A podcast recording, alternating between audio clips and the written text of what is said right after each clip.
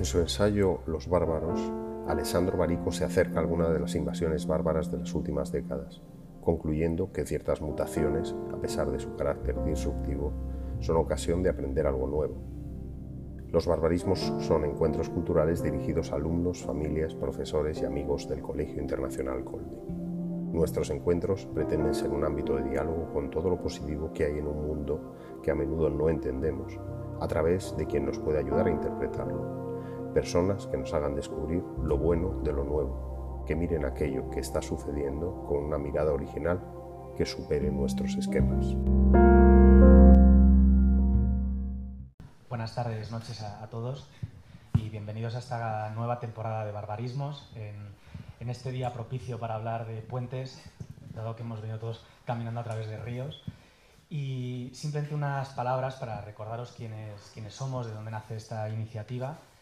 Y enseguida ya damos paso a los ponentes, a los que además damos gracias por haber venido en, este, en este día difícil.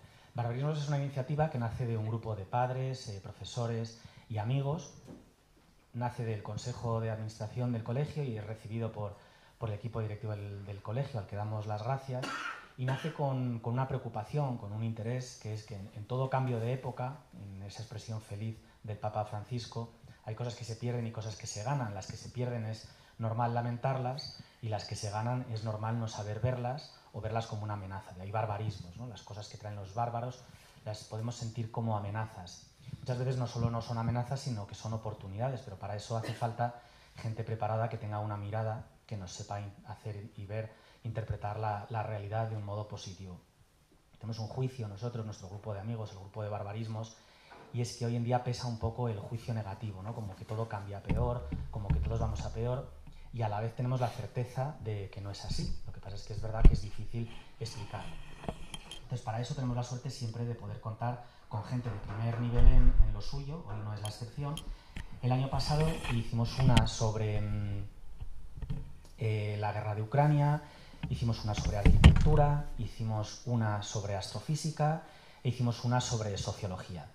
Y este año hemos querido tocar otro de los quesitos del trivial, otro de los quesitos culturales, que es el de la ingeniería, el de la ciencia, porque sobre la ingeniería pesa también siempre un juicio negativo de que los ingenieros destrozan el mundo, se cagan el paisaje, el hormigón eh, destroza las cosas. Y mm, contamos con Carlos Polimón, que es además de un ingeniero de, una estirpe prestigiosa y muy bueno en, lo suyo, además es un excelente divulgador y con suerte en breve contaremos con un libro suyo que cuando salga ya lo presentaremos. Y con Luis Alemani, que ya es un viejo conocido de barbarismos, porque con él inauguramos la primera temporada y además inauguramos la, la segunda. Así que nada, muchísimas gracias a los dos por venir, por estar aquí y es un lujo contar con vosotros.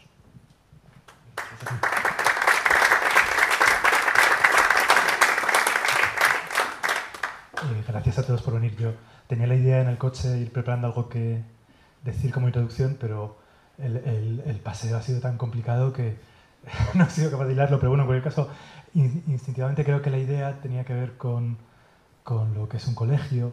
Eh, hay una especie de disociación curiosa que los padres esperamos de un colegio que que a nuestros hijos le pongan, le, den algo sólido, un suelo eh, sin grietas, etc. Y sin embargo, yo creo que todos tenemos en la cabeza la idea de que, de que parte de la educación que tenemos que dar a los hijos eh, consiste en, enseñarles a vivir con esas grietas, a entender las paradojas, a, a, verse con un poco de ironía a sí mismos, etc.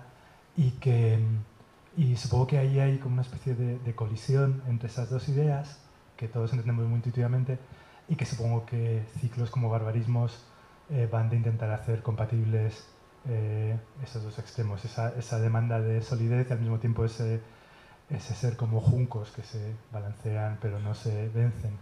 Y perdón, el, el, apunte un poco lírico, pero bueno, me acordaba de una película que se llama Los Juncos Salvajes que contaba un poco eso, que en, el viento el junco aguanta mejor que el, tronco más fuerte. Eh, ya divagué un poquito. Eh, Sí, ya sé por qué quería decir esto. Lo quería decir porque eh, yo sé que el sentido de barbarismos tiene que ver con eh, desafiar esa tendencia un poco a la fatalidad, al fatalismo. Pero yo me había planteado preguntarle a Carlos lo primero por, por, la parte de frustración, por la idea de, de fracaso en el oficio, pero creo que es compatible, porque creo que parte de desentender la vida sin fatalidad es el, el enfrentarse a las frustraciones y a los fracasos con cierto buen humor y con cierta comprensión eh, racional en lo posible. De modo que quería preguntarte por eso, cuando, cuando tu oficio va mal, eh, y no me refiero a los errores groseros, que entiendo que cada vez son menos frecuentes, estas cosas que a todos nos divierten mucho, de, no sé, el, el, arquitecto que se olvida en nuestra profesión los, son muy poco divertidos los errores. Eh, entiendo que esto es muy poco frecuente y, y, y, muy poco significativo. O sea, cuando uno piensa de la manera más eh, sincera con uno mismo posible, qué es lo que, qué es donde uno no, no ha llegado a, a, entender el proyecto, a entender lo que podía hacer por, por sus clientes, etcétera. ¿Serías capaz de sintetizar un poquito qué, qué, es lo que suele ir mal cuando van mal las cosas? Sí, eh, bueno, lo primero, muchas gracias por la invitación. ¿Se oye bien? ¿Sí? Y, mm, a ver, nuestra profesión está muy ligada al, a la sociedad. ¿no? Entonces, eh, también voy avisando de que yo soy un romántico de esto. Entonces, mm, a lo mejor otras personas tienen una visión más pragmática, pero, pero yo creo que el, el fracaso para mí es no darse cuenta de que nosotros como profesión vivimos eh, pues el tiempo que nos toca, los 50 años que puedes dedicarte, 40, 50 años que puedes dedicarte a tu profesión, pero todo en lo que participas en principio debe durar más de un siglo y si todo va bien debe durar bastante tiempo. ¿no? Ahora mismo todo lo que es las obras de acero y hormigón pues está un poco en duda cuánto durarán, ¿no? Pero puedes estar hablando de 200 años, 300 años, si se cuida bien. Entonces, para mí la, la mayor frustraciones que he tenido en, en, los últimos tiempos van asociados a no darte cuenta de que tú eres una parte pequeña de algo mucho más grande, ¿no?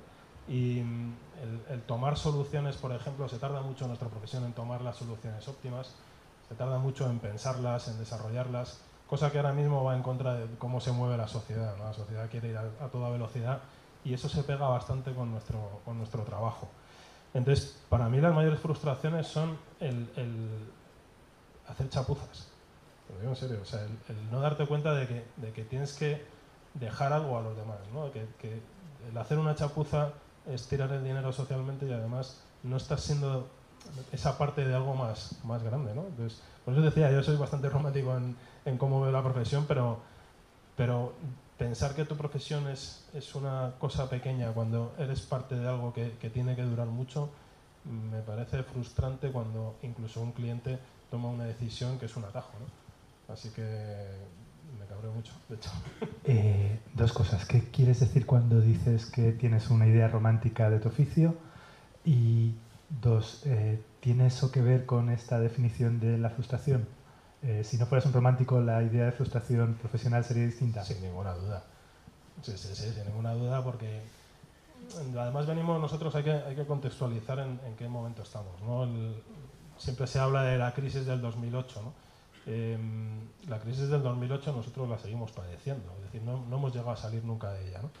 Entonces, en ese contexto hay una realidad muy importante que es la realidad de las empresas de construcción, las empresas sobre todo las más grandes, eh, que marcan un, una línea, digamos, eh, bastante sujeta al resultado económico, que en una empresa es evidente que tiene que existir, pero que muchas veces puede llegar a pelearse con esa, con esa, con esa idea de que, somos ingenieros que trabajamos para la sociedad.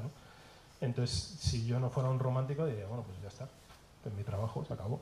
Pero, pero es que realmente la ingeniería civil se define como una profesión al servicio de la sociedad. Entonces, hay que, hay que compaginar ese, ese el hacer que tu empresa gane dinero con un servicio a la sociedad. Entonces, nosotros, y yo lo he dicho bastantes veces, nosotros realmente somos ingenieros sociales.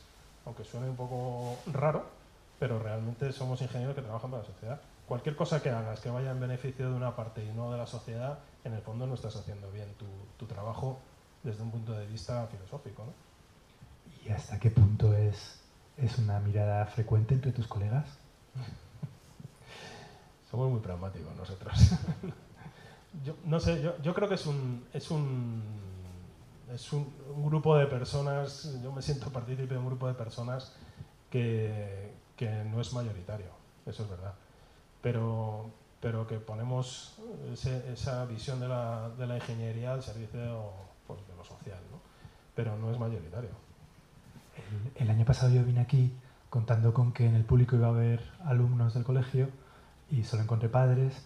Este año, en cambio, eh, venía más o menos con la idea de hacer un discurso muy para adultos y veo que hay eh, siete, siete, alumnos, entiendo que de bachillerato, eh, que bienvenidos, por supuesto, eh, pero vamos a intentar eh, Sí, condicionar un sí, poco sí. el- el- la conversación un poco para, para esta parte del público. Em, no sé, cuando dices, eh, cuando dices que el, el pequeño conflicto, que a veces tiene la incompatibilidad entre, entre el interés particular de la empresa que tiene, que tampoco es, es que sea el, eh, la empresa del Conde Drácula, el castillo del Conde Drácula, que, No, no la mía. que quiere sacar. eh, no, que quiero decir que, que, él, eh, que es una empresa que tiene un, un legítimo fin de, de dar beneficios, pagar salarios, Por etcétera, y, y quiero decir, yo, yo quiero que a mi empresa le vaya bien entre ese conflicto entre, entre el interés particular y el interés colectivo. eh, no es distinto que lo que me pasa a mí en un periódico o lo que le pasa a un médico que trabaje en la clínica privada. Quiero decir, la, la, eh, no, no, no ignoro eh, que cualquier, cualquier explicación que os des de la vida eh, a vosotros, alumnos de bachillerato, tiende al, al fracaso, pero en realidad la vida adulta es eso, es navegar entre esos dos, en, en ese conflicto entre el interés particular, incluido el interés privado, el mío, el tuyo, y, y el interés colectivo, y todos tenemos que intentar llegar a, a una solución intermedia que no haga daño a nadie, por lo menos. No sé si que haga bien, pero que no haga daño a nadie. Em, Pero te pongo un ejemplo si quieres. Eh, ahora mismo, sin citar cuál es, estamos reparando un puente al lado de uno de los viaductos más bonitos de ferrocarril que para mí hay en España. Ese, ese paso inferior, ese pequeño puente que estamos arreglando que da entrada a ese otro, eh, pues es del mismo momento, con los mismos materiales, con la misma estética. Eh, la reparación que se está haciendo ahora en el siglo XXI es una reparación muy pobre, muy cutre. Pues a mí eso es algo que me lleva al, al enfado. porque es una mímesis ta- Porque es algo de- mínimo para gastar poco dinero y dejarlo que tire un poco más. Pero en el fondo estás, estás perdiendo un poco ese carácter que tenía esa obra, ¿no? Entonces, ahí voy, ¿no? Además, justo es la parte por la que pasa el tráfico de la carretera, por debajo de ese pequeño puente que da acceso al otro. Entonces, pues es un poco eso, ¿no? El decir, joder, sí, hay que gastar menos dinero, hay que optimizar los presupuestos, todo lo que queráis, pero, pero en el fondo estamos desvirtuando un poco un trabajo bonito incluso que se hizo antes, ¿no? Pues es un poco eso, ¿no? Es decir, ¿por qué no mimamos algunas veces un poco más ciertos detalles, ¿no? Bueno, pensando en, en la parte del auditorio que son alumnos, em, el otro día lo hablamos, pero bueno, vamos a hacer como si no nos conociéramos. Cuando tú estabas en COU, que es una cosa que existía antes del Eso, bachillerato, eso es boomer, ¿eh? o tú hiciste, tú hiciste preu, cuando hiciste COU y tenías que elegir eh, carrera, ¿cuál es la alternativa a hacer ingeniería? Yo, a mí me hubiera encantado ser director de cine. O sea, y yo creo que de ahí viene la parte de, de contar cosas, ¿no? La parte de, de contar historias, de comunicar. Entonces, yo tengo, además, es que es rigurosamente cierto. Luego, además, lo cuento siempre porque él se ríe, le da igual. Pero yo tengo un- ese típico día de que has hecho selectividad, también concepto antiguo, y viene tu padre, se sienta en tu cama y te dice, ¿qué vas a hacer? Y mi padre es ingeniero de caminos y es, esa parte yo creo que me viene de... Mi padre es otro romántico, con lo cual creo que la culpa es suya. Y le digo, pues estoy pensando si soy ingeniero de caminos o soy director de cine. Y me dijo, haz una carrera seria. que ya tendrás tiempo de lo otro. Mentira. Luego no tienes tiempo, pero, pero creo que de ahí me viene ¿no? esa, esa parte de, de contar historias. Pues ahora te invito a que hiles eh, cuál es el común entre eh, querer estudiar cine y querer estudiar ingeniería. O sea, si hay, hay algo que lo, lo cosa secretamente eh, Hay- que lo haga coherente ese dilema. Pues hay, hay un punto de, en el fondo, de buscar también la belleza, ¿no? Aunque en una obra de ingeniería esto suene un poco, un poco rocambolesco, ¿no? Pero, pero sí es cierto que, que en los últimos 200 años la ingeniería civil eh, maneja materiales eh, que son el hormigón y el acero y te permite pues, darle unas formas distintas a las que la piedra daba en todos los siglos anteriores, ¿no? Entonces, em, yo creo que en el fondo toda la manifestación que tú puedes hacer como ingeniero, como artista, eh, es lo mismo. ¿no? Lo, que, lo que pone la RAE, de hecho, es que el arte es una manifestación del alma humana. Entonces, ¿por qué no va a tenerlo la ingeniería? Si, si además tú estudias la historia de la ingeniería y ves la evolución de, de todos los, de todas las épocas, vas viendo un, cierto desarrollo que va casando con el resto del arte en, la arquitectura, por ejemplo. ¿no? Entonces, en el fondo yo en la, profesión lo que busco es un poco eso. Lo que pasa es que, bueno, pues, pues al final te dedicas a echar hormigón o a, trabajar en ese tipo de obras. Pero, pero ahora que trabajo en una empresa de restauración también, em, hace un par de años creo que fue, estábamos restaurando una iglesia barroca en Teruel. Pues te subes a un andamio, estás haciendo una consolidación estructural, por ejemplo, y en una de las pechinas ves un grafiti de un tío de 1745, ¿no? Tú 200 y pico, 300 años después estás en otro andamio más evolucionado, pero igual estás siendo parte de esa, de esa obra de arte también, ¿no? Es decir, yo sí me gusta buscar todo, todo ese, digamos, criterio artístico en, en, todo lo que hago, porque creo que no está reñido, ¿no? Hay un concepto ahí muy disociado entre lo que es el arte y lo que es la ingeniería, la arquitectura, es más, se, se considera como arte, los abogados, yo qué sé, los médicos, pero, pero en el fondo hay, hay cierto criterio, hay cierta libertad creativa que, que, sí se puede plasmar. Pero si te soy sincero, todo eso lo he sacado en Twitter, ¿eh? eh más que en la profesión. Eh, entiendo que em, de lo que estamos hablando es de alguna manera eh, hablar al alma y del alma a través del trabajo. Lo que pasa es que, visto desde fuera, y ahora, y lo digo para que me desmientas, entiendo que la ingeniería dice del alma humana una cosa, eh, básicamente.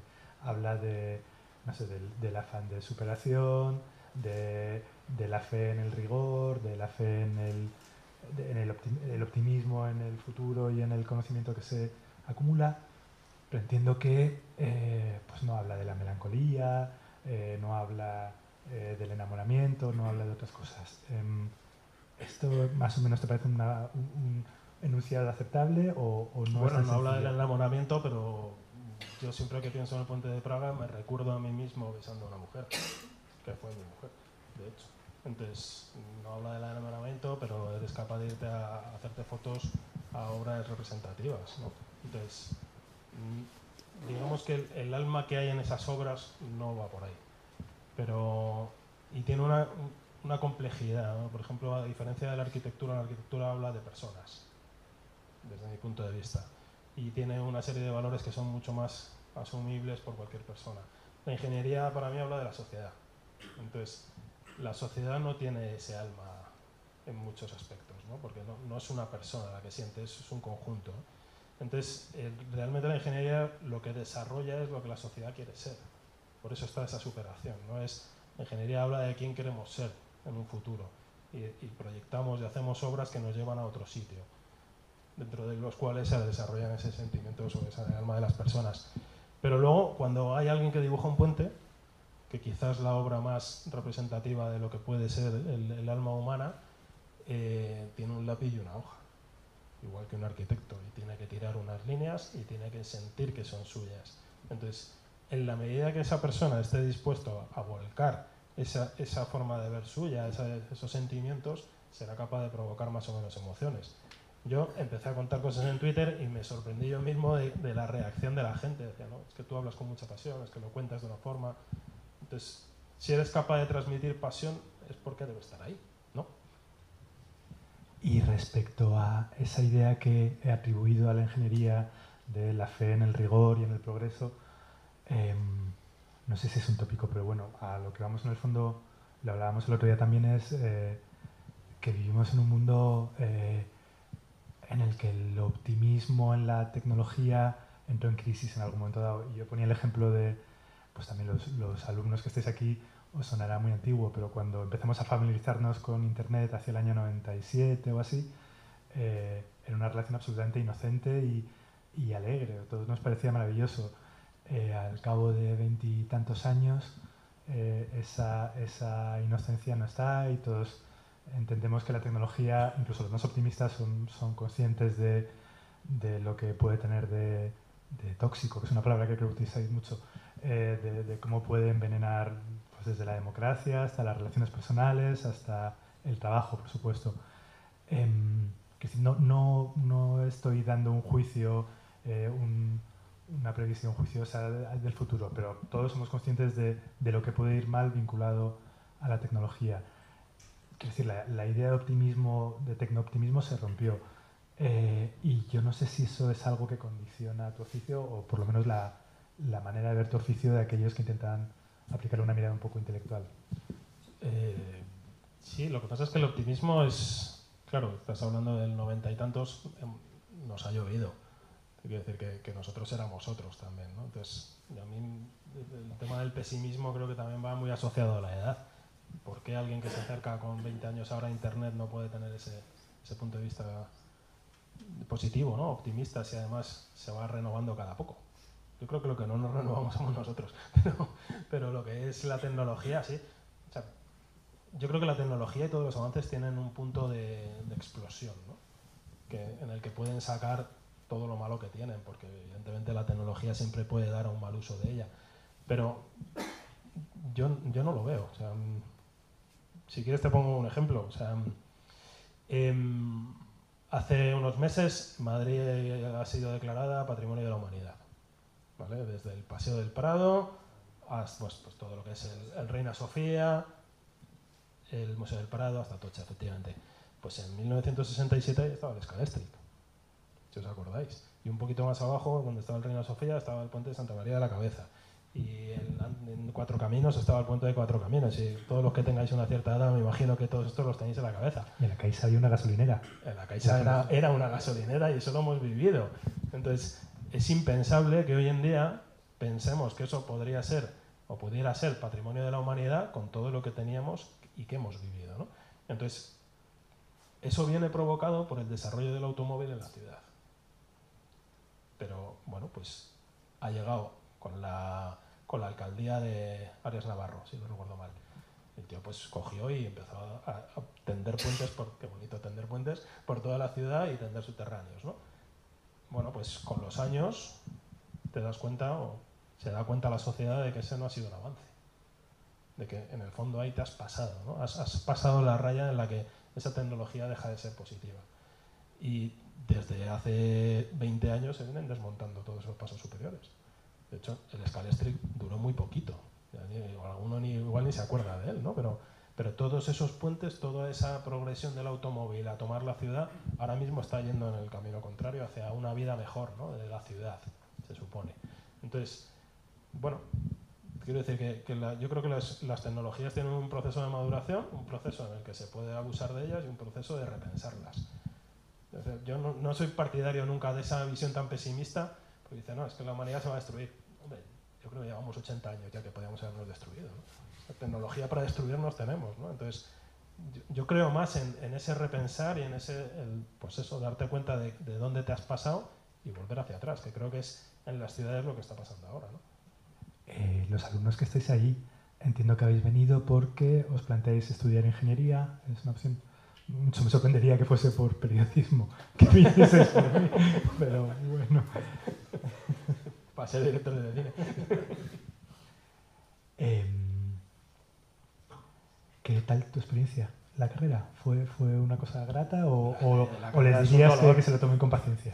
La carrera es un dolor. Y de hecho, yo tengo una hija que ha empezado ahora en septiembre y como. Tranquilidad. Ha suspendido todo como debía y es tranquila. Venía que no suspendía nada, claro, y, ahora está suspendiendo. Yo la carrera acabé muy carrera, sinceramente.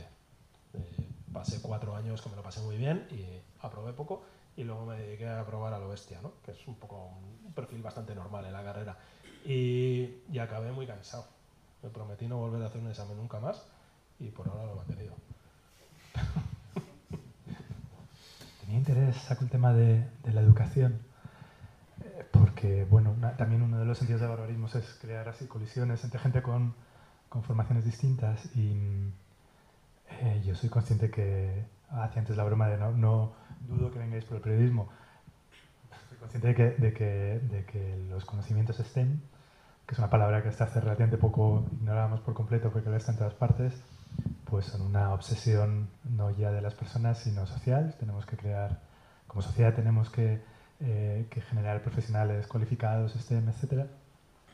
Y yo eso lo entiendo, pero mm, como soy aquí el, el vejete que representa los viejos conocimientos humanísticos, pues sí que me dan un poco pena y que creo que, que sí que pueden ser valiosos, tenía mucha curiosidad por la visión hacia esos conocimientos humanísticos de alguien que viene, que tiene una formación eh, tecnológica. Te lo planteo así de una manera un poco concreta para que no nos perdamos. Imagínate que, que la ministra de Educación se dirige a ti y te dice que quiere que le, que le asesores en, en, la definición de programas educativos y que, y que te dice algo así como, y, y respecto a los conocimientos humanísticos, que ¿Qué es lo que necesitarías? ¿Qué es lo que estaría bien que los ingenieros de los próximos 10 años supieran? O, en realidad es absolutamente prescindible? Te animo a esta No, eh, no. De hecho, es, es, un caballo de batalla en nuestra propia carrera, las humanidades. Eh, cuando yo estudiaba, en quinto se daba arte. Y, y yo no iba... Era una María. ¿Eh? Era una Super María. Ah, te El 5 lo tenías, con matricularte, tal cual. Pero era obligatoria, y entonces el martes a las 8 y media, creo que empezaba de la mañana. Estábamos matriculados 500, a clase íbamos 30. Porque como estabas aprobado, la gente se quedaba en su casa durmiendo. Yo era uno de esos 30. Y de hecho, en aquella época, el que nos daba la clase era el presidente del patronato del Museo del Prado, que era ingeniero de caminos, un Fernández Ordóñez. Imagino que tendría algo que ver, ¿no? Llegar al patronato. Entonces, 30 de 500 éramos los que teníamos una cierta inquietud por, por, las humanidades. Luego sí que es cierto que tenías en la, en la asignatura de urbanismo te da cierta historia del urbanismo. Eh, para mí es vital, para mí es vital. Es decir, muchas veces eh, hablábamos hace un momento del conflicto con la tecnología. El conflicto con la tecnología no es tecnológico, porque cualquier eh, persona que sea un técnico y que tenga capacidad de desarrollarte la tecnología te va a decir que, que la quiere desarrollar al máximo. Porque además, en cierto sentido, es nuestra obligación. Es un problema filosófico. Es decir, ¿qué quieres hacer con esa tecnología? No es, un, no es, una, pregunta, no es una pregunta técnica, es una pregunta filosófica. ¿no? Entonces, realmente, si a mí me preguntara, seguro que el ministro de Transporte no me preguntaría, pero igual la de Educación sí, em, yo creo que la historia es básica. Y la historia del arte es básica. Entonces, la primera, por, ese contexto que creo que nosotros deberíamos tener totalmente claro de que somos parte, de que al final eres tú el que está construyendo el paisaje a las siguientes generaciones, ¿sabes? Entonces tienes una obligación ahí, ¿no? y, creo que la mejor forma es tener muy clara la historia, tener claro que, pues eso, de dónde vienes y qué es lo que estás buscando eh, dar, ¿no? Como, como sociedad, aunque seas una minúscula parte de ese proyecto. Y la historia del arte, porque, porque si tú quieres hacer algo que merezca la pena desde un punto de vista no solamente técnico, mm, pues, pues tienes que saber algo, ¿no? Tienes que haber visto, tienes que haber leído, tienes que haber conocido el arte puro y duro, ¿no? Esa, esa es mi, mi, mi, impresión, ¿no? Porque yo siempre recuerdo una, una cita de Orson Welles, ahí viene el director de cine, que Orson Welles cuando empezó a hacer cine, si os, acordáis, pues Ciudadano Kane la hizo con veintitantos años y no sabía nada de cine. Venía de la radio. Y Orson Welles decía que la mejor forma de saber la capacidad creativa de una persona debería ser encerrándola en un sitio donde no pudiera tener ninguna referencia previa, ¿no? Para que sacara lo que lleva adentro. Pero claro, si eres Orson Welles, si no, mm, tienes que estudiar arte. Entonces, para mí es básico y ahora mismo en la carrera la asignatura es opcional, ya no es ni obligatoria. Entonces, historia y historia del arte. ¿Qué tipo de cineasta pensabas que ibas a ser en tus delirios de grandeza? De, minorías. Como cuando empecé a contar cosas en Twitter, pensaba que me iban a seguir 100 personas. No, no funcionó, me siguieron más, pero, pero sí, no, lo sé, no sé, a saber dónde hubiera, dónde hubiera ido. Eh, háblame de la parte esa de la divulgación. Em, la, la, decir, eh, uno no habla mal de su público, pero eh, la expectativa, la actitud con la que se acerca la gente que lee tu, tus redes sociales a, los hechos de los que hablas es una actitud eh, cabal, razonable, bien intencionada, es una mirada que ya está llena de ironía como lo está todo en nuestro mundo. Em, no lo sé. No, yo, yo la verdad es que y bueno, aquí hay gente que me sigue y lo sabéis, ¿no? Yo, tengo la suerte de que todo el mundo es súper respetuoso conmigo. También es cierto que los que no lo son no les respondo. Entonces creo que no les animo a, seguir caldeando, se acaban yendo así. Pero yo desde, desde el primer momento me, puse una serie de criterios, digamos, eh, propios para publicar cosas que yo creo que hace que la gente venga con un cierto respeto y con agradecimiento, ¿no? O sea, yo me di cuenta que cuando tú das cosas, pues la gente te devuelve, ¿no? Cuando eres generoso, al final, pues dedicarte mucho tiempo a escribir cosas por amor al arte, mejor dicho, pues es generoso, ¿no? Entonces la gente lo que me suele devolver es, es también generosidad. Pero sí es cierto que yo no, nunca hablo de política, nunca hablo mal. O sea, una de mis bases es decir, si lo que voy a decir solo va a ser meter mierda por hablar mal, eh, paso. Eh, el hilo de la política no es... Tiene que ver con la ingeniería, pero no con la ingeniería civil. Em, uno de los fenómenos que hemos visto en los últimos años es que la tecnología eh, nos ha permitido acercarnos, no, insertarnos, pero sí acercarnos a formas de política muy parecidas a la democracia directa, en, la que todas las voces se oyen igual, en la que, en la que hay un pulso de las opiniones mucho más cercano y mucho más nervioso. Y, sorprendentemente hemos descubierto em, que, que, eso no siempre es para bien, que eso causa conflictos y, causa un ruido a veces molesto que nos impide entender con claridad lo que, lo que ocurre o formar nuestras ideas. No, siempre entendemos, tampoco, tampoco antes entendíamos siempre lo que pasaba, pero bueno, formar nuestras ideas con cierta tranquilidad.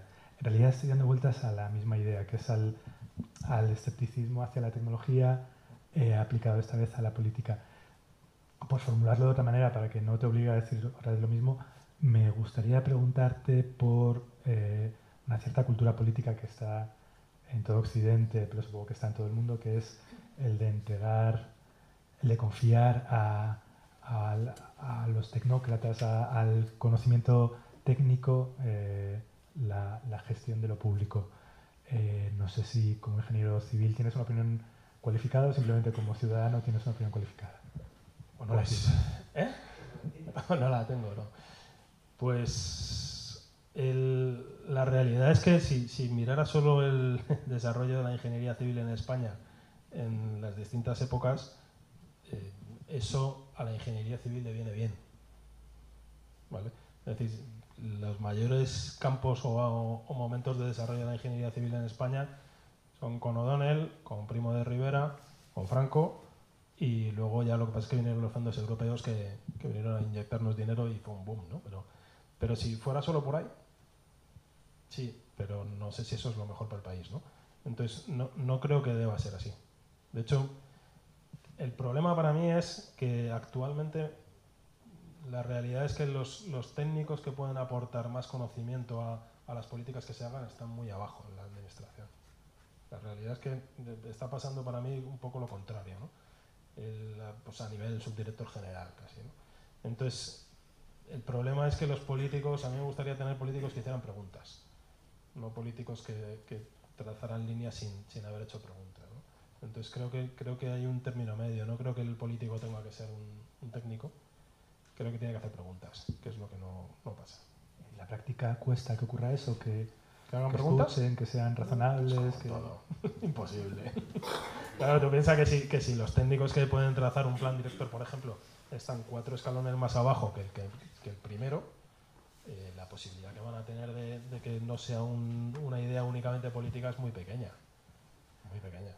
Estaba pensando que la imagen del éxito y también de del fracaso de la España de la democracia, de la España de los últimos 40 años, en gran medida es, es ingenieril. Es una, red de infraestructuras eh, inimaginable hace 40 años eh, y también en, muchos momentos eh, una idea de despilfarro. Está pensando en la imagen esa de los alemanes que vienen y, descubren que entre Cáceres y Salamanca hay mejores autopistas que entre Düsseldorf y Stuttgart y, se ponen hechos unas furias.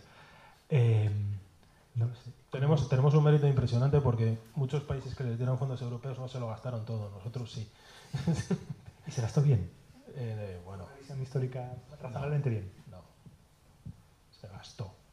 Hay proyectos que estaban planificados desde hace mucho tiempo y otros que probablemente no.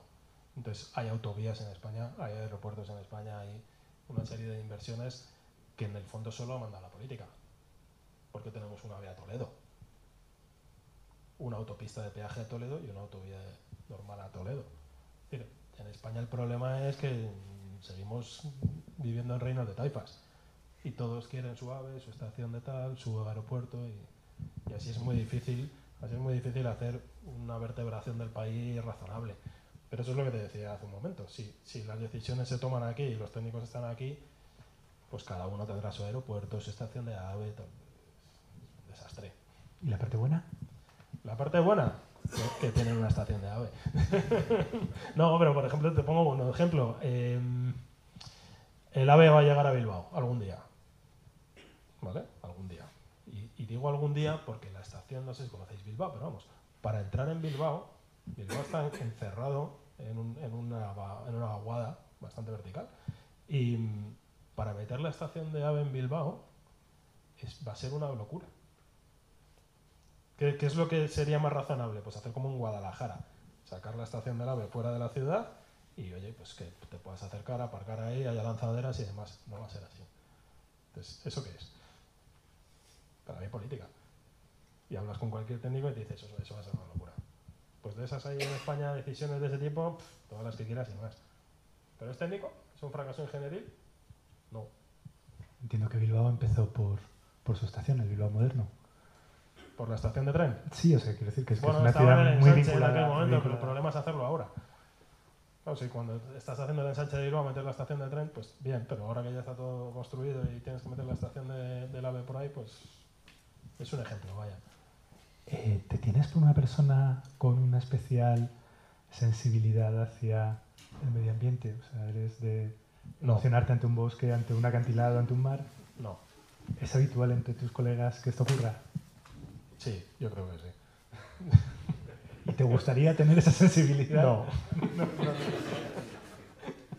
no, porque yo reconozco que yo a mí me tiran más las piedras que han tenido una mano humana asociada que, las naturales. Y he sido scout toda mi vida, ¿eh? y he ido al monte muchísimo, pero, pero reconozco que me emociona más unos frescos que, que un bosque. Además es que en, embarrar un poco, pero bueno, ¿qué le vamos a hacer? Además es que el, medio ambiente es el último negocio, el que está ahora. Además nosotros en, las obras lo vemos, lo vemos rápido porque, porque vamos pasando por distintas épocas que tienen un desarrollo lógico detrás, pero que se acaban convirtiendo en negocios. pasamos por la prevención, que tenía un desarrollo obvio, como es la seguridad de las personas, y ahora estamos en el medio ambiente. Entonces, te pongo otro ejemplo estamos haciendo una obra en Toledo, en la provincia de Toledo. Y para llegar al puente que estamos, que estamos haciendo hay que pasar por una cañada real. No podemos tocar esa cañada real. La estamos destrozando con las máquinas de la obra. Pero no te dejan tocarla. Como toques la cañada real, te cae una, multa a partir de 300.000 euros. Entonces, en cierto sentido nos hemos olvidado que hay que vivir en la naturaleza es un camino, todos los agricultores lo utilizan, pero no te dejan arreglarlo. Entonces acabas llegando a un extremo que dices, pues es que a mí me, me, repele un poco ¿no?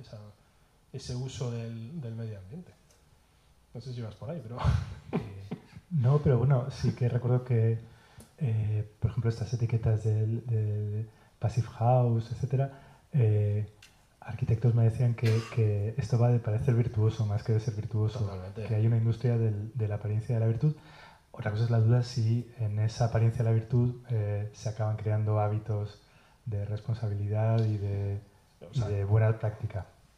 Si, si, atendemos solo a lo que es cambio climático, por ejemplo, sí. O sea, yo no creo que haya nadie que sea técnico que te vaya a decir que el cambio climático no existe, por ejemplo pero, pero creo más en, en, todo lo que se está haciendo ahora mismo en las ciudades que en, que en políticas guays, guays ¿no? Pero, pero no, yo no soy un fanático del, del, paisaje. ¿Y tienes, ya que no, una sensibilidad a flor de piel, un sentido de la responsabilidad? Por supuesto, sí, sí. Sí, sí, pues eso, pues eso es, que, es que es una realidad que, que medimos. Es decir, el, cambio climático existe. Podemos discutir hasta qué punto es, ha sido intervenido por el hombre. Ahí ya podríamos discutir largo y tendido. Pero es una realidad. Y es una realidad que, como te decía, estamos en un punto de la tecnología en la que nos hemos pasado. Entonces, esa concienciación medioambiental, pues sí, sí la tengo, claro. Pero creo que debe convertirse en, desarrollos innovadores y tecnológicos que nos ayuden a mejorarlo. No, por ejemplo, en prohibirlo todo. A eso iba. Es, nos hemos pasado como nos hemos pasado en otros momentos, como nos estamos pasando históricamente siempre, y hay margen para desandar el camino. Sí. Sí, con certeza. Sí, porque, porque realmente dentro del abanico de posibilidades que hay de, expectativas, digamos, que había o previsiones del empeoramiento del clima, estamos en la rama más baja. También te digo que el clima cambia cada 300 años y luego con miniciclos de 60 años. Es decir, hay una parte que es natural, hay una gran parte que es natural. El clima cambia y ha cambiado siempre. Y están los yacimientos históricos y está una serie de escritos que te demuestran que cada 300 años más o menos tienes un cambio gordo y cada 60 uno más pequeño, superpuesto. Bueno, lo que hay que intentar corregir es la acción del hombre. Pero no, pero no a base de prohibirlo todo. Em, hemos hablado de medio ambiente, hemos hablado de política, hemos hablado de, educación, de cuestiones morales. Em, ¿Hasta qué punto tu oficio es, es eh, consiste en saber de muchas cosas o hasta qué punto es un conocimiento fuerte y, nuclear. Nosotros tendemos a especializarnos mucho. ¿eh? De hecho, a mí una de las cosas que más me sorprende en Twitter es la gente que habla de todos los aspectos de su profesión. De, eres historiador del arte y te sabes todo, todo el arte de la historia a fondo. Nosotros la realidad es que yo soy ingeniero de estructuras y de lo que sé es de estructuras. Y no sé de túneles, no sé de desalación, no sé de depuración de aguas. Es decir, es un, nosotros es una carrera muy amplia y tendemos a especializarnos mucho. Luego hay gente que habla de todo, pero no es mi caso. Eh, ¿Qué le dirías a, estos muchachos? ¿Alguno va a ir por ciencias? ¿Todos? ¿No? Bien. pues les diría, les diría que ánimo, para empezar. Ahora mismo estamos en un buen ciclo para, para empezar una carrera de ingeniería. De hecho, todas las noticias de este año en periodo de prensa es faltan 200.000 ingenieros en España. Pues es verdad, es verdad. Faltan muchísimos ingenieros tenemos una realidad bastante complicada en, la vida laboral ahora mismo porque no encontramos ingenieros ni mano de obra cualificada y es una carrera muy bonita.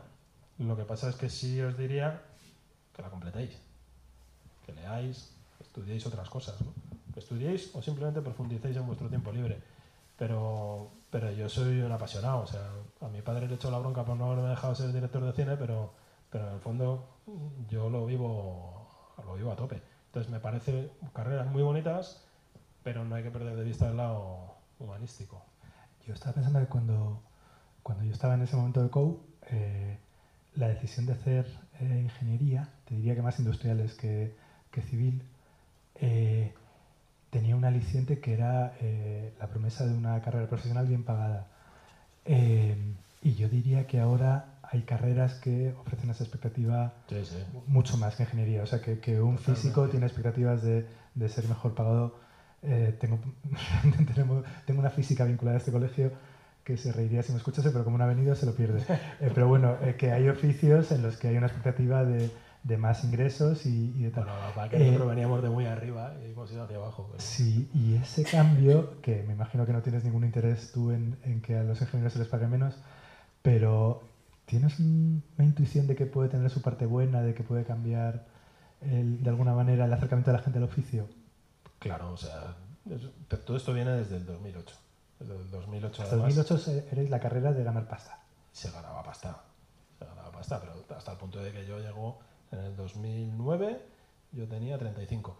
Pues en el 2009 eh, ya no nos subieron el sueldo más. Hermanos en la desgracia. Entonces, em, también te digo que cuando yo entré a trabajar en el año 2000, eh, empecé ganando, no sé si era 1.800.000 pesetas, que era dinero. A los cinco meses llegó la empresa y nos subió 200.000 pesetas a todos sin hacer nada. Entonces va por ciclos. Ahora mismo sí es cierto que creo que los salarios, algunos tenemos esa intención, esa ilusión, los salarios van a volver a subir. Es un, es un tema de oferta y demanda. Pero quiero decir, ese dinero fácil, que por supuesto que te vino maravillosamente, de alguna manera envilecía el oficio, envilecía... No, no. y me engrandecía a mí. no, nosotros lo que pasa es que históricamente veníamos de ser una profesión con, que como salías funcionario ganaban mucho dinero. Y, además ocupaban puestos bastante importantes en la administración del país y de las empresas. Y todo eso pues, pues fue cayendo y ahora pues tenemos un prestigio mucho menor, prestigio económico. Pero la realidad es que dices, hombre, ganamos menos dinero comparativamente con hace años. Sí, es cierto. Pero no sé, yo tengo una carrera con la que me lo paso muy bien y me ha permitido tener una vida. Tengo una casa, casi media hora, tengo una casa, tengo un coche, tengo vacaciones y puedo irme a sitios, ¿no? Entonces, y mis hijas estudian lo que quieren. Pues hay, hay realidades mucho peores. ¿eh? las carreras de humanidades ahora mismo están en un punto en el que sí que da miedo, ¿no? Es decir, bueno, pues no ganamos tanto dinero, hombre, ganar dinero. Y si estás en obra, estás desplazado, ganas mucho dinero. La gente que se mete en ingeniería, ¿cuál, cuál suele ser el motivo? Pues primero porque tienen notas altas. La gente que le gusta las matemáticas y tiene notas altas acaban entrando en ingeniería, ahora está repuntando otra vez hacia arriba. Ahora estamos en el, ahora estamos en el boom de las matemáticas y la física. pues sabes, todo el Big Data. Que eso tendrá también su burbuja. Oppenheimer. eso tiene su burbuja en unos años. Pero pero sobre todo es gente que le gusta dibujar, le gusta el dibujo, le gusta la física. No creo que tengas una visión muy clara de la carrera. Yo tenía algo más porque mi padre se dedicaba a ella, pero, pero en el fondo es gente que le guste, en nuestro caso, construir. ¿Dibujas bien? Dibujo regular. Hago paralelas a mano sin regla, que te pasas, porque yo toda mi vida haciéndolas, pero dibujo decentemente si me pongo, que me tengo que poner. Em, había una idea que me gustaba mucho que era la de, la de pensar dibujando, que no es muy distinto a pensar escribiendo. Mm. A veces divagar hasta que... Creo que escribo mejor que dibujo. Hasta que las formas tienen sentido. Eh, a lo que iba la creatividad, eh, bueno, lo planteo manera. ¿La palabra creatividad es importante? ¿Es, es una palabra relevante en tu oficio? O... No, eh, no tiene por qué. La realidad es que yo creo que la creatividad no va asociada a una profesión. La creatividad es individual. Lo que pasa es que sí es cierto que hay carreras en las que se trabaja más. hombre, evidentemente unas carreras de bellas artes pues debes tender hacia allá. Pero mm, no creo que esté asociada a, una, formación, sino, sino a una persona. ¿no? Entonces hay gente que es creativa y tiene muchas ideas y otras que no. En nuestro trabajo sí es cierto que hay mucho trabajo que no necesita ser creativo. Pero si lo eres mejor. Te lo planteo de otra manera. Entiendo que un proyecto es un problema, un solar, un presupuesto y que de la, de la combinación de, de, esos tres factores eh, hay que encontrar un equilibrio que, mm. que, sea el proyecto. Eso al final en la práctica significa que eh, para cada proyecto, para cada problema tiene en realidad una solución correcta que hay que dar con ella o hay margen para que haya muchas soluciones, varias soluciones que estén bien, que puedan ser hay varias siempre. En la práctica hay siempre hay varias opciones diferentes que pueden estar bien. Sí, sobre todo cuando partes de un proyecto de cero, siempre tienes varias soluciones y la creatividad, lo que pasa es que a lo mejor no es dibujar algo bonito, a lo mejor la creatividad es encontrar una solución favorable para todo, encontrar ese equilibrio presupuestario con una solución más, más limpia, digamos, ¿no? ¿Qué te refieres con limpio? Pues una solución en la que los, el número de factores que intervengan sean el, menor. Puede parecer un poco raro, ¿no? Pero en la que la distorsión al medio ambiente, al paisaje, sea menor. En la que, no sé, el uso de los materiales sea menor. O sea, sí que hay una parte ahí que, da lugar a, crear. Lo que pasa es que siempre asociamos la creatividad a un fenómeno puramente estético, pero no, lo veo así, la verdad que me gustaría acabar un poco por, por el principio, pero al revés. Eh, si tuvieras que sintetizar lo que te gusta de tu oficio, de tu trabajo, eh, ¿sabrías explicarlo en dos frases? En dos frases. Pues a mí me gusta eh, realmente ser parte de esa historia, como te decía. y tener esa conciencia de que estás dejando algo a las generaciones posteriores y en el fondo siempre me ha gustado resolver problemas. Yo, o sea, a mí lo que me gustaba era desmontar cosas y luego intentar montarlas, pero no siempre con todo el éxito del mundo, pero, pero yo sigo en el fondo jugando a construir. A mí siempre me ha gustado construir. Eh, es una tontería, pero eh, yo en los dentistas hablo muchísimo con los dentistas porque es una manera de... Con la boca abierta. De, antes de, llevar los nervios, o sea, esa cosa de preguntar, vamos a, va, a tardar mucho para no preguntar si me va a doler. Y una vez con el maxilofacial, eh, pues hablando con un personaje de Woody Allen, hablando y hablando y hablando para ver si así conseguía retrasar el momento, le digo, ¿y por qué te hiciste maxilofacial? Y me, dice, y me dijo exactamente lo mismo, es que a mí siempre me gusta mucho desmontar y montar. bueno, pues a lo mejor tenemos más que ver con los dentistas de lo que yo pensaba. sí, pero, pero, no sé, a mí siempre me ha gustado montar y desmontar cosas. No bocas, pero... Pinche y ya está, perdido, no tengo nada que hacer. Yo creo que teniendo alumnos hoy, sí que estaría bien que hubiese un turno de preguntas, aunque ya sé que sin miedo, venga. 17 años es una timidez espantosa. Total. muchas de las cosas que habremos dicho sonarán ajenas y, no sabréis por dónde entrarnos, pero si tenéis alguna pregunta estamos encantados de escucharos. Venga, va. Por lo menos que no nos pongáis canita de pena, que veo alguna por ahí. O alguien que no sea alumno, venga. Sí, o alguien que se esté planteando hacer ingeniería con 53. Sí,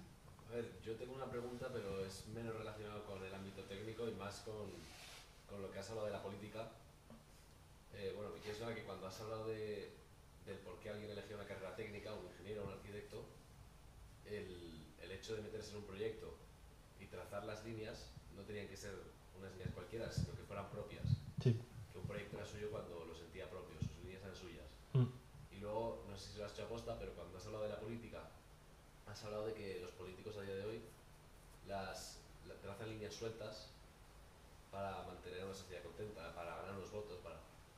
Eh, el hecho de que distingas unas líneas sueltas y unas líneas propias tiene que ver también con que los políticos no cumplan la función que se espera, o tu opinión, eh, respecto a buscar el bien de una sociedad y lo mejor para la sociedad, o por qué, por qué esa diferencia.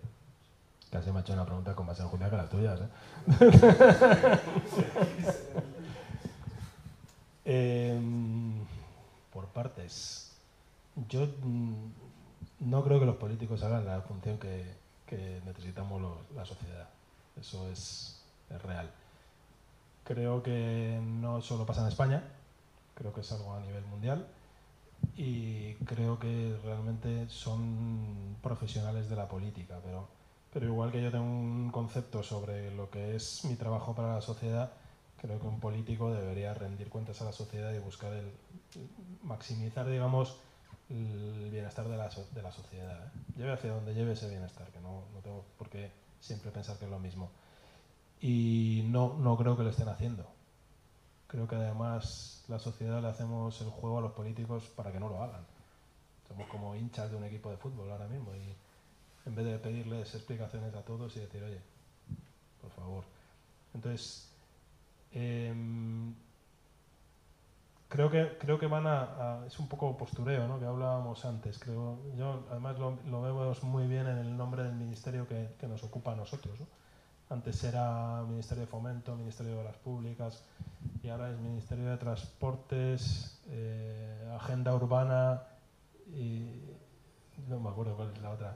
No sé si es... Y medio ambiente. ¿Cómo? Y medio ambiente. Gracias. Entonces, ya solo el nombre te, está diciendo un poco cuáles son los, el foco que quieren que, veas, ¿no? Entonces, no soy, no soy un creyente de la política, la verdad. Yo no sé, eh, me imagino que no sabréis de una serie de hace 20 años que se llamaba The Wire, mm. que era una serie estupenda y que os animo a que busquéis. Y en esa serie había un, un alcalde que tenía un apellido italiano, Carcetti o algo así, no me acuerdo, y que era el prototipo del político idealista que llegaba con tío muy preparado, con las mejores intenciones, eh, no era un dogmático y sin embargo eh, cuando llegaba alcalde de Baltimore se encontraba con, con que la realidad le superaba en gran medida. Eh, y había una escena, tuviste la serie, había una escena en la que, en la que él hablaba del, el tazón de mierda que decía, con perdón, que decía que de mierda, que cada mañana tenía que desayunarse un tazón de mierda. En el fondo lo que, eh, o sea, saco el ejemplo porque creo que tiene que ver con lo que contaba al principio, que, que en la vida adulta todo es un negociar entre el interés particular y el interés colectivo e intentar llegar a, a un punto intermedio en el que, en el que ninguno de los dos sea, se vea dañado. Y eso nos pasa en cualquier oficio, yo creo que incluso en el de profesor. Eh, desde luego que en el mío sí, y entiendo que en el tuyo también, y entiendo que en el de político también. Lo que pasa es que de un político eh, tenemos siempre unas expectativas más altas eh, en, en, en, esa negociación. siempre nos va a doler más que, que, opte, que opte por hacer pequeñas trampas, pequeñas trampas que, que luego en la práctica todos haremos. O sea, la, la, vida adulta tiene una parte de hipocresía y de, de, trampa. Y de frustración y de supervivencia, porque tienes que te ves con hipotecas y te ves con hijos y tal, y tienes que sobrevivir y hay momentos que tienes que hacer pequeñas trampas en, ese, pequeño conflicto entre el interés particular y el interés privado. Mm, me conformaría con, que uno no perdiese la perspectiva de, que existe ese conflicto y de que no puede echar todas las cartas ni a un lado ni al otro y que tiene que ser un poco crítico hacia sí mismo eh, y ser consciente de cuándo ha sido un poco mezquino. Más o menos es mi idea. No sé si es. ¿Sobre la política? ¿Sobre la vida? Yo, yo no sé, me parece que está muy en desuso, pero yo, yo soy un gran creyente de la coherencia. Eso, pues bueno, me ha llevado a veces a, a tener discusiones contra gente más pragmática, ¿no? Pero yo creo que un político debe prometer poco, porque luego esa es la realidad. La realidad es que cuando te toca gestionar algo, no solo en, en política, sino en, en, cualquier trabajo, pues tienes un dinero, tienes que ajustarte y tienes que tomar decisiones sobre qué puedes hacer y qué no. Y hay que saber clarificar a lo mejor partes de esa idea para, para sacar algo que sea coherente ¿no? con lo que tenías en la cabeza. Pero es que la política ahora mismo va por otro lado. ¿no? Es, es, una, es, más de gestos. A ver, yo creo que mmm, no sé cómo se siente un chico de 17 años hacia la política, pero entre la gente de, mi, de nuestra generación eh, con una formación de educación, etcétera, más o menos parecida, hay en general eh, un, un, habitual tono de desencanto y de, y de, y de eso, de, de, percepción de la fatalidad, de, de que al final eh, el político siempre es el fresco de la clase que de mayor lo ves eh, haciendo ese tipo de atajos. Bueno, pues probablemente sea real. Eh, Yo lo cantaba Sabina en aquella canción. Sí. probablemente sea real, pero también hay que tener en cuenta que la alternativa, y hemos hablado un poco de, de la, la, democracia gestionada a través de tecnología, de la democracia directa, pues también es muy problemática. Eh, y probablemente muchos de los problemas que tenemos ahora están más relacionados con, con esa, esa réplica de la democracia directa, que por supuesto que no es una democracia directa, pero que, que adopta algunos gestos de esa democracia directa tecnologizada, eh, vienen por, pues, por sustituir al, a la figura del político responsable por, por eso. Eh, no lo sé, no hay respuestas muy sencillas, todo es un poco complejo y de supervivencia. Más preguntas, de cualquiera. Venga, Luis. No me, no me compliquen la vida, Luis. Claro. eh, bueno, te conozco desde hace un montón de años en redes sí. sociales y luego personalmente. Y, y a mí creo que lo hemos hablado muchas veces. A mí siempre me ha llamado la atención cómo has logrado que un ámbito como el de la ingeniería civil, la ingeniería civil de estructuras de puentes, que es una que exige su comprensión y su conocimiento, unos estudios muy especializados, muy difíciles, muy arduos, muy minoritarios, que sin embargo has logrado eh, a través de la divulgación en Twitter y otras redes sociales el, el, el que entusiasmen a mucha gente, ¿no? Es una cosa muy habitual, ¿no? La gente va por un puente, oye mira, quiero una foto y te tagueo para que veas que he hecho la, fuente, la foto al puente desde el lugar adecuado, ¿no? Mm. Y entonces, eso por un lado. Eh, creo, no, son dos preguntas. La primera de todas, ¿por qué consideras, por qué piensas que funciona tan bien tu labor divulgativa de puentes? ¿Por qué está llegando tan fácilmente a la gente? ¿Por qué está, por qué está aprendiendo, ¿no? Una, algo que parece como muy contraintuitivo que pueda ser algo con un cierto... Sí, no, no, no fue esperado, la verdad. Y luego la segunda pregunta también, que parece que no está relacionado, yo creo que sí, pero quiero saber un poco tu punto de vista, es eh, en España normalmente, históricamente, una generalización que puede admitir un montón de matizaciones, pero sí que se puede decir que tenemos una autoestima colectiva muy baja respecto a otros lugares de Occidente en temas de STEM, por hablar de la ciencia, Mm. ciencia, tecnología, pero eso contrasta mucho con, con la existencia en España de obras de ingeniería muy buenas, muy baratas, muy inteligentes, muy audaces, y me gustaría que me explicaras por qué, además tú que tienes, eres discípulo de Manterola, de Fernández Rozas, de Juan José, es decir, de, de, de Fernández Ordóñez, Mm. de cuáles son tus maestros y el por qué ha surgido, o en España tenemos en los últimos años, una ingeniería tan potente, que eso no lo explica solo la- los fondos europeos, entiendo yo. O sea, tiene que haber algo más ahí, y si está conectado el que el gran público se esté dejando tocar por el tema de tu pasión por los puentes y la existencia de un background tan potente en ingeniería que son tus maestros. Pues yo te diría que en España ingenieros buenos ha habido siempre. Lo que no ha habido es dinero muchas veces y estabilidad como para desarrollar obras. España lleva de guerras civiles hasta hace nada, como quien dice, ¿no? que fue la última más gorda, pero, pero tenemos un... Pues, la ingeniería civil nace realmente, por decirlo así, en 1802 y hasta 1936 fue un siglo y medio casi de inestabilidad política, ¿no? Con lo cual, pero sí es cierto que a partir del final de la dictadura, los 60, los, desde antes del final de la dictadura, pues se crea esa, esa posibilidad de hacer mucha obra. ¿no? La realidad es algo contrastado si has trabajado fuera, es que yo creo que los ingenieros españoles, y no creo que seamos solo los civiles, somos unos perfiles muy, ¿cómo decirlo?, muy completos. Tenemos una formación que, que cuando haces la carrera siempre la criticas, es una formación muy teórica, pero, pero eso luego te posibilita el enfrentarte a, a cosas desde un punto de vista más, más elevado quizás. ¿no? Yo he trabajado bastante con gente de fuera, con ingenieros de fuera, y están muy compartimentados siempre. Muy típica la- el, el salir dos españoles a una reunión que luego te sientas con 15 fuera de España. Y estás ahí los dos, uno habla de unas cosas, el otro de otras, y te sientas con 15 que hablan cada uno de su parcelita. ¿no? Creo que somos bastante multidisciplinares y bastante completos.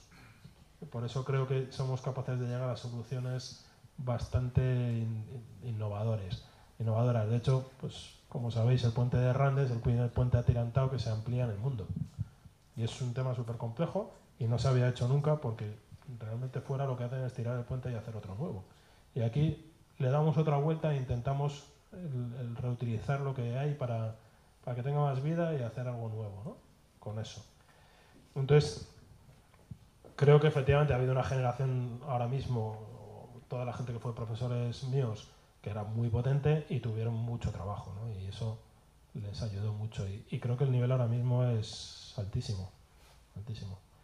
Lo que pasa es que sí es cierto que tenemos la geografía que tenemos y en España no vas a hacer nunca un Golden Gate, porque te atraviesa tres ríos, no uno, ¿sabes? Entonces, tenemos una geografía que da para hacer obras más pequeñas, pero quizá más, más creativas en ese sentido.